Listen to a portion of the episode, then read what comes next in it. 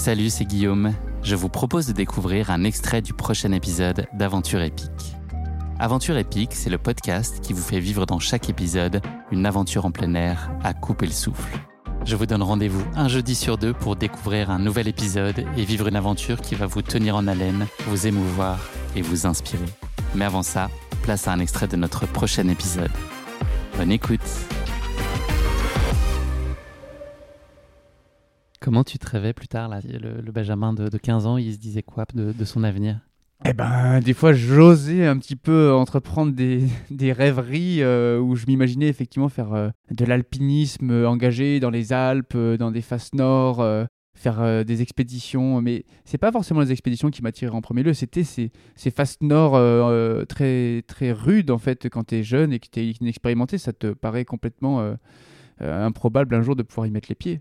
Donc c'est ça qui, qui, m'inspirait vachement et, euh, et c'est le voyage, c'est la liberté, c'est euh, euh, être ce que je voulais être, quoi, c'est-à-dire un alpiniste qui écoute ses projets et, et j'aurais, j'aurais pas imaginé, voilà, là maintenant finalement faire un podcast avec toi et puis parler de tout ça finalement et, et ouais, ça fait bizarre, ouais, tu vois, à 15 ans d'avoir eu toutes ces, toutes ces choses en tête et mais voilà, je le cultive. Pour moi, ça s'arrête pas la vision de, ta pratique ou de tes pratiques. Donc, je l'ai dit tout à l'heure, c'était l'art et la manière. C'est important pour toi d'apporter de, la créativité. Qu'est-ce que ça t'apporte? Est-ce que c'est à la fois la dimension esthétique, vraiment euh, Ou est-ce que c'est aussi une part d'originalité, donc de faire différent?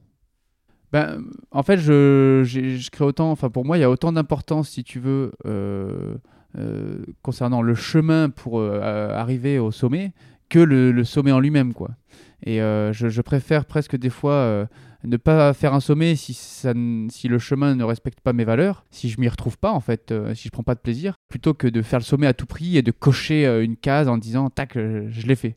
Et donc j'ai toujours essayé, en tout cas du mieux que je puisse, parce que c'est pas toujours évident, de créer des projets qui, qui venaient vraiment du, plus profond de moi-même, qui, qui, qui, combinaient effectivement une forme d'esthétisme en montagne à travers ben, l'originalité aussi de la montagne, en fait. C'est-à-dire que tu as une belle face, une belle ligne de neige, et euh, eh bien, tu as envie de, de, skier dessus, par exemple. Alors, ça peut paraître complètement euh, fou pour certains de skier des pentes très raides, euh, d'imaginer les ouvrir, descendre pour la première fois avec des skis, mais, mais moi, à l'époque, ça me fascinait, et ça me fascine toujours d'une certaine manière. Et puis après, au fur et à mesure, en fait, tu te rends compte que les enchaînements, en fait, sont une suite logique, si tu veux, de, de, cette volonté de créativité et d'esthétisme, parce que euh, les anciens, euh, ils avaient l'habitude de faire une course en montagne et ils s'arrêtaient. Et en fait, nous, euh, jeunes, on a envie d'innover, de créer des choses nouvelles. Et les enchaînements sont là pour ça, pour nous, nous procurer de l'aventure, parce que l'aventure, c'est c'est justement cette, combinaison d'inconnus. Et, plus tu as d'inconnus, plus, plus, plus, plus, moi je prends du plaisir. Et dans les enchaînements, il y a ça, il y a cette, cette, ces paramètres nombreux qui font que tu as, moins de chances d'y arriver que si tu faisais qu'une seule euh, réalisation. Tu t'es déjà senti contraint sur des projets que tu as pu mener ou est-ce qu'à chaque fois euh, tu l'as écarté de ta route et tu as pu dire non ou il y a eu certaines fois où c'était pas euh, pleinement ton, ta décision? Alors contraint, je me suis souvent questionné parce que j'ai souvent fait des choses seul, en ski de randonnée notamment sur, sur des sommets dans les écrins. Et, et, parfois, en fait, tu te poses tu te poses la question, tu te dis mais qu'est-ce que je fais là en fait euh, Tu te dis il y, y, y, a des chutes de pierre, euh, il y a de la neige qui est en train de couler et, ça, ça, ça, me tire vers le bas et ça, ça sent mauvais un petit peu. Tu, tu sens que tu n'es pas forcément au bon endroit au bon moment. Et dans ces cas-là, tu t'interroges toi-même, tu te dis mais euh, je suis en train de me créer une contrainte qui est celle de vouloir absolument descendre à ski par cette face-là, à l'inverse de, de, de, pouvoir descendre finalement par l'autre côté qui est beaucoup plus débonnaire. Et, et, là, tu te sens un peu presque sous l'emprise de toi-même, quoi, si tu veux. Et, là, tu bifurques ou tu continues?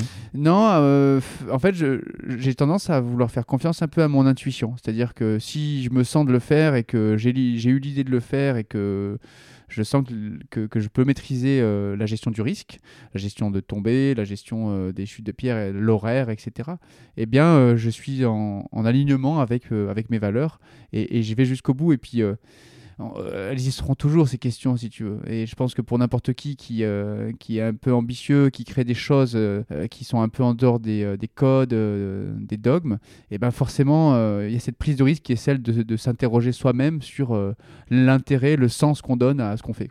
On a parlé d'endurance là tout à l'heure. Un, autre des, piliers, ou des critères qui est important pour toi, c'est la notion de vitesse.